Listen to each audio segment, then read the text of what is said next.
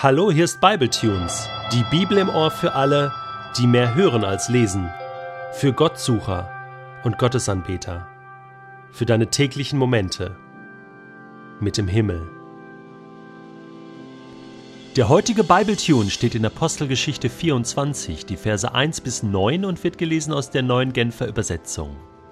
Fünf Tage später kam der Hohepriester Hananias zusammen mit einigen Ratsältesten und einem Anwalt namens Tertullus nach Caesarea, um beim Gouverneur Anklage gegen Paulus zu erheben. Nachdem man Paulus aus dem Gefängnis geholt hatte, begann Tertullus seine Anklagerede. Hochverehrter Felix, dir kommt das Verdienst zu, dass wir nun schon so lange in Ruhe und Frieden leben, und deiner umsichtigen Amtsführung verdanken wir zahlreiche Reformen zum Wohl unseres Volkes. Immer und überall sprechen wir davon mit Anerkennung und tiefer Dankbarkeit. Doch um deine kostbare Zeit nicht unnötig in Anspruch zu nehmen, will ich möglichst rasch zur Sache kommen und bitte dich, uns für einen kurzen Augenblick deine wohlwollende Aufmerksamkeit zu schenken. Der Grund für unser Erscheinen ist folgender. Wir haben festgestellt, dass dieser Mann hier gefährlich ist wie die Pest. Er ist der führende Kopf der Nazarenersekte und überall in der Welt stürzt er die Juden in Verwirrung, so dass es zu Unruhen und Auseinandersetzungen kommt. Und damit nicht genug. Er hat sogar versucht, den Tempel zu entweihen. Um das zu verhindern, haben wir ihn ohne zu zögern festgenommen. Wenn du ihn verhörst, kannst du dir anhand seiner Aussagen selbst ein Urteil bilden und wirst feststellen, dass die Anschuldigungen, die wir gegen ihn vorbringen, in jedem Punkt zutreffen. Die mitgereisten Juden unterstützten Tertullus mit allem Nachdruck und erklärten, seine Ausführungen würden den Tatsachen entsprechen. Kennst du den Film Die Zwölf Geschworenen? Mit Sicherheit, oder? 1957, Henry Fonda in der Hauptrolle des Mr. Davis, der achte Geschworene, der davon überzeugt war, dass dieser 18-jährige Schwarze nicht schuldig ist, keinen Mord begangen hat. Und am Anfang sind noch die anderen elf Geschworenen für schuldig und Mr. Davis schafft es, alle umzustimmen und zum Schluss wird dieser Junge freigesprochen. Grandios, wie die Argumente hin und her fliegen, wie dort gekämpft wird um Millimeter, wie man abwägt, eine brillante Rhetorik und dahinter steckt so dieser tiefe Wunsch nach Gerechtigkeit, im Zweifelsfalle für den Angeklagten, oder? Und das beweist dieser Film. 97 wurde er dann nochmal äh, gedreht mit Jack Lemmon in der Hauptrolle. Ein grandioser Film. Also, wenn du den noch nicht gesehen hast, unbedingt anschauen. An Spannung nicht zu überbieten. Und ich finde, auch in unserem heutigen Bibeltext geht es um diese Spannung. Und du merkst bei diesem Tertullus, dieser Anwalt, sehr redegewandt. Man nannte äh, die Anwälte damals Rhetoren, also gute Redner. Und Tertullus war ein ausgebuffter, brillanter Rhetoriker. Und so erreicht er den Gouverneur Felix voll und ganz. Und zwar auf zwei Ebenen. Das eine ist so eine emotionale Ebene, würde ich sagen. Also dieses äh, ja, einschleimen, ne? Honig um den Bart schmieren. Das ist mal so ein guter Einstieg. So, Felix, du bist der Beste, du bist unser Hero. Ich meine, ne, die Römer waren ja Besatzungsmacht und eigentlich hassten die Juden die Römer, ne? Aber der tut jetzt so, nee, hey, das ist ja wie im Schlaraffenland hier mit euch und, und klasse, wie ihr das macht. Ihr seid spitze hier, zwei Daumen hoch und Felix, du, du bist der Allergrößte von allen, ne? Wer ist der Kaiser in Rom? Also, also so in der Art, ja, als wenn alles nur Friede, Freude und auch ganz viel Eierkuchen äh, dabei ist. Äh, da ist äh, äh, eine Freude, ja, man ist so, so wirklich äh, vom tiefstem Herzen dankbar, dass die Römer überhaupt gekommen sind, ja, und das ist so der erste Teil der Rede äh, so dieses hochverehrter, hochlobend, hochtrabend und äh, die Realität war eine ganz andere.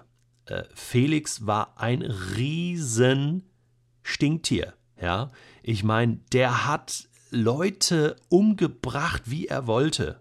Ja, äh, Josephus Flavius, den habe ich schon öfter mal äh, zitiert, äh, schreibt, dass die Zahl der von ihm gekreuzigten Terroristen und der Einwohner, denen eine Verbindung mit diesen nachgewiesen werden konnte und die er darum bestrafte, stieg ins Unermessliche. Ja, kannst du nachlesen, jüdische Kriege, Josephus Flavius. Er hat auch Jonathan, den ehemaligen Hohenpriester und seinen Gönner, ermordet, weil ihm einfach auf die Nerven gegangen ist. Und äh, also der ist wirklich ein, ein, ein übelster Regent gewesen. Ne, aber Tertullus ne, preist ihn für seine Gnade und für seine für seinen ach so guten Charakter. Also, das ist, das ist einfach natürlich hier äh, Strategie. Das ist klar. Emotionale Ebene. Ne? Felix, du bist der Beste. Du bist unser Freund und wir sind deine Freunde. Und das zweite ist dann so die Sachebene. Und äh, da müssen dann schon Argumente auch kommen. Äh, aber jetzt hörte der Felix gut zu und Tertullus bringt dann, leider wird uns hier sicherlich nicht alles berichtet, aber er hat die schlagenden Argumente und sagt, äh, also es gibt da so Unruhestifter und die finden wir gar nicht toll. Also die Juden, die da, die da Unruhe stiften, das ist wie eine Pest, ja. Ähm, und, und dieser Paulus, das ist so der Redelsführer, ne, von dem her, also den mögen wir gar nicht, ja.